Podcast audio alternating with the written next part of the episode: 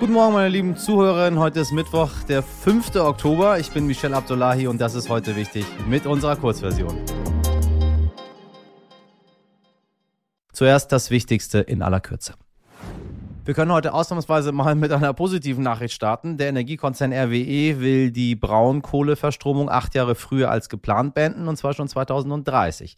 Dadurch bleiben rund 280 Millionen Tonnen Kohle in der Erde. Es wird viel weniger CO2 ausgestoßen als erwartet und dann will der Konzern bis 2030 auch noch mehr als 50 Milliarden Euro weltweit für erneuerbare Energien investieren. Alleine 15 Milliarden in Deutschland.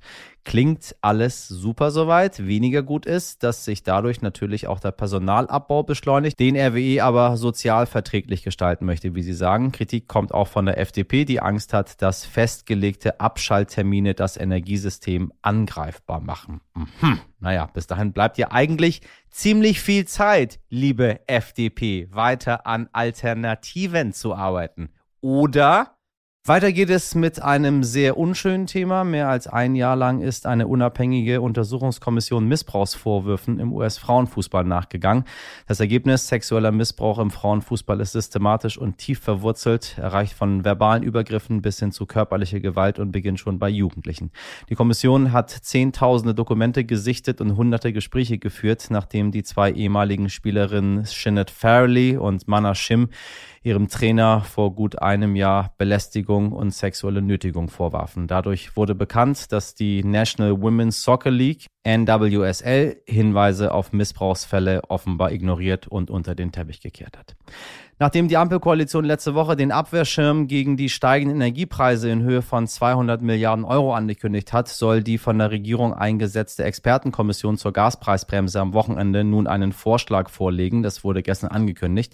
In diesem Zusammenhang hat die Deutsche Krankenhausgesellschaft auf sich aufmerksam gemacht, aus Angst beim Entlastungspaket vergessen zu werden. Kliniken stecken derzeit wegen der Inflation, unzureichenden Fallpauschalen für Behandlung und dem gestiegenen Energiekosten stark in der Bredouille, um den Betrieb der Krankenhäuser zu sichern, muss beides gedeckt werden, fordert die DKG. Lauterbach hat den Kliniken deshalb gestern Unterstützung zugesichert.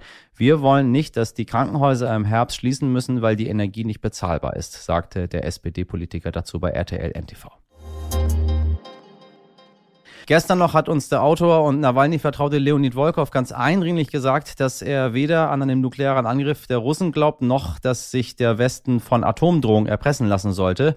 Die Folge 374 kann ich Ihnen an dieser Stelle nochmal sehr ans Herz legen. Jetzt gibt's aber Berichte über Bewegungen der russischen Streitkräfte, die dann doch ein bisschen Sorge verbreiten.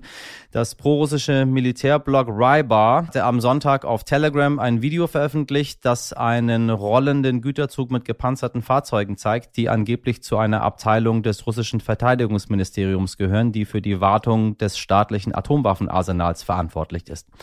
Die britische Daily Mail schrieb von einem Nuklearmilitärzug, von einer Warnung an den Westen. Parallel schrieb die italienische Zeitung La Repubblica über eine Geheimdienstmitteilung der NATO, in der das Bündnis davor gewarnt haben soll, dass das russische Atom-U-Boot K-329 Belgorod aus seinem Hafen im Norden Russlands verschwunden sei. Ralf Thiele ist der Vorsitzende der politischen militärischen Gesellschaft und Präsident von Eurodefense Deutschland. Das ist eine unabhängige Initiative, die sich für die Gestaltung einer europäischen Sicherheits- und Verteidigungspolitik, kurz ESVP, einsetzt. Hier seine Einschätzung dazu. Ja, der Atomzug scheint mir mehr ein Medienzug zu sein. Äh, äh tatsächlich befindet sich ja darauf erkennbar der BPM 97. Das ist ein Panzerfahrzeug, das man äh, gerne zum Schutz mobiler Nuklearstreitkräfte nutzt, der aber auch äh, für alle möglichen anderen Verwendungen in Frage kommt. Tatsächlich ist das eine sehr moderne Waffe, äh, die in der Ukraine noch gar nicht zum Tragen gekommen ist. Um was mehr ist auf dem Zug, weiß man nicht. Generell würde ich auch bezweifeln, angesichts der enormen Vielzahl an Nuklearwaffen und ihren Trägern, U-Boote, Flugzeuge, Raketen. Iskander war ja einer der Hauptkandidaten für einen möglichen ersten Schlag, ähm, würde ich bezweifeln, dass dieser Zug nun tatsächlich konkret äh, Einsatzbedeutung hat. Das ist mehr ein Showobjekt. Das sieht man auch von der Herkunft äh, der Bilder über Telegram her, die sich jetzt eben ihren Weg durch die Welt gebahnt haben, das machen, was sie sollen. Bedenklicher ist das Ausläufen der Poseidon, ein sehr modernes äh, U-Boot, äh, nuklear bestückt, das unter Umständen sogar jetzt zu Übungen ansetzen wird. Das ist, denke ich mal, weitaus ja, überzeugender, wenn wir das so sagen können, Anführungsstrichen, als der Zug. Heute ist nicht nur ein ganz einfacher Mittwoch, nein, nein, liebe Hörerinnen, heute ist Weltlehrertag. Ja, ich weiß ja nicht, wie das bei Ihnen ist, aber äh, bei dem einen oder anderen löst das Gedanken an die eigene Schulzeit ja, weiß ich nicht, vermutlich nicht nur positive Gefühle aus. Und auch bei einigen Schulabsolventinnen scheint der Traumberuf Lehrerin nicht mehr unbedingt auf der Prioritätenliste zu stehen. Die Zahl der Lehramtsabsolventinnen ist um 13,8 Prozent gesunken. Deutschland mangelt es an Lehrkräften. Und das, obwohl Deutschland viel in Lehrerinnen investiert. Denn laut der Studie Bildung auf einen Blick 2022 von der Organisation für wirtschaftliche Zusammenarbeit und Entwicklung gehören Lehrerinnen in Deutschland im internationalen Vergleich immer noch zu den Spitzenverdienern. Und trotzdem hat sich die Unter Unterrichtsversorgung in allen Bundesländern nach Angaben des Deutschen Lehrerverbands verschlechtert.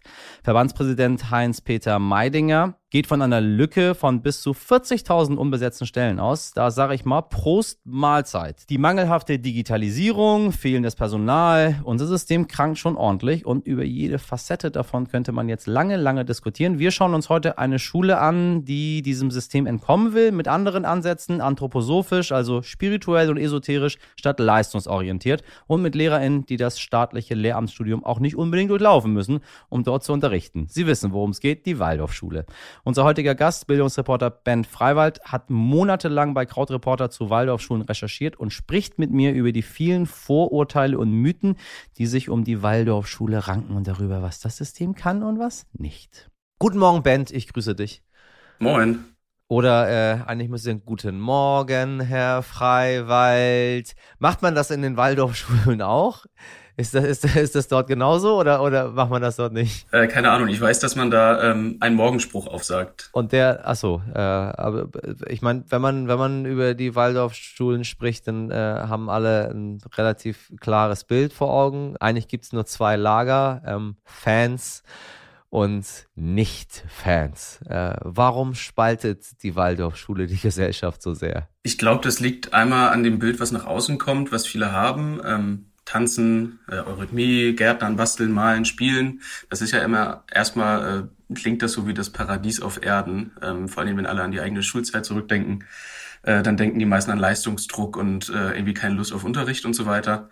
Ähm, und dann ist aber, was das Ganze äh, ich würde sagen, warum die Leute äh, das kritisieren und warum die Leute äh, so emotional werden, äh, ist die Weltanschauung dahinter. Also äh, man kann Waldorf schon als Weltanschauungsschule betrachten bzw. bezeichnen und ähm, die Pädagogik, die dahinter steckt, äh, die beruht sich eben auf oder beruft sich auf Rudolf Steiner, ein Anthroposoph und äh, die Anthroposophie ist eben äh, die Weltanschauung, die hinter jeder Waldorfschule steckt und das ist das, was spaltet. Lass mal paar Mythen aufklären. Also den Namen tanzen einmal, ja, wird gemacht, ist mir auch völlig egal, ehrlich gesagt. Es, es ist immer, also wenn man das einmal mal gesehen hat, dann ähm, ist das alles wesentlich weniger spektakulär, als man das glaubt.